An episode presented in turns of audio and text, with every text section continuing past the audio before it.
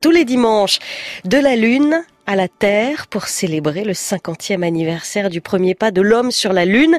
Premier épisode aujourd'hui, Stéphane Combe a rencontré Agnès Marceteau, la directrice du musée Jules Verne et la bibliothèque de Nantes. La radiodiffusion télévision française vous invite à écouter De la Terre à la Lune. C'est de la Lune dont je veux vous parler aujourd'hui. La Lune Mais quoi, la Lune Oh Vous savez donc que la résistance des canons et la puissance de la poudre sont illimitées. Qui nous empêche alors d'envoyer un boulet dans la Lune Un boulet dans la Lune Un boulet dans la Lune Nous entrons ici dans les réserves précieuses de la bibliothèque de Nantes. Donc ici la chambre forte.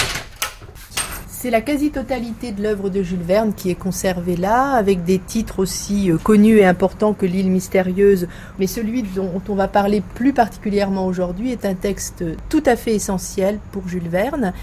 Le diptyque, en fait, de la Terre à la Lune et autour de la Lune.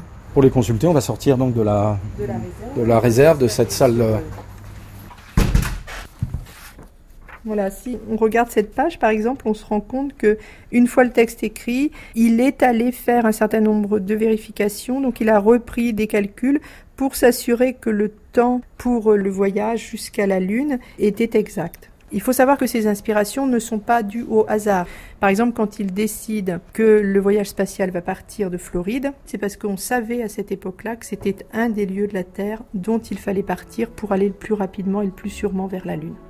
Et donc on arrive là sur deux pages qui sont essentielles. D'abord parce que on se rend compte que Jules Verne, pour ce roman-là, s'est posé beaucoup de questions euh, techniques et scientifiques et donc il a fait, ce qui est exceptionnel dans ses manuscrits, un certain nombre de croquis, les croquis de la trajectoire du vaisseau spatial qui va euh, rejoindre en fait l'endroit de l'espace où il pourrait se poser sur la Lune puisqu'il ne faut jamais l'oublier, dans Jules Verne, on ne va pas sur la Lune parce qu'en en fait, il pensait ne pas disposer d'une documentation suffisamment précise pour décrire la, la vie sur la Lune. C'est la grosse différence entre Jules Verne et Wells.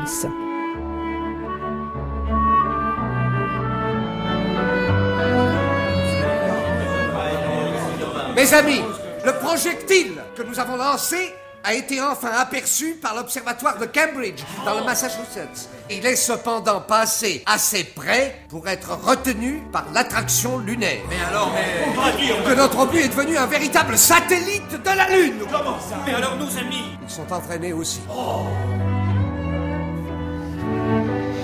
De la Lune à la Terre en version longue, c'est un podcast à découvrir sur franceinter.fr.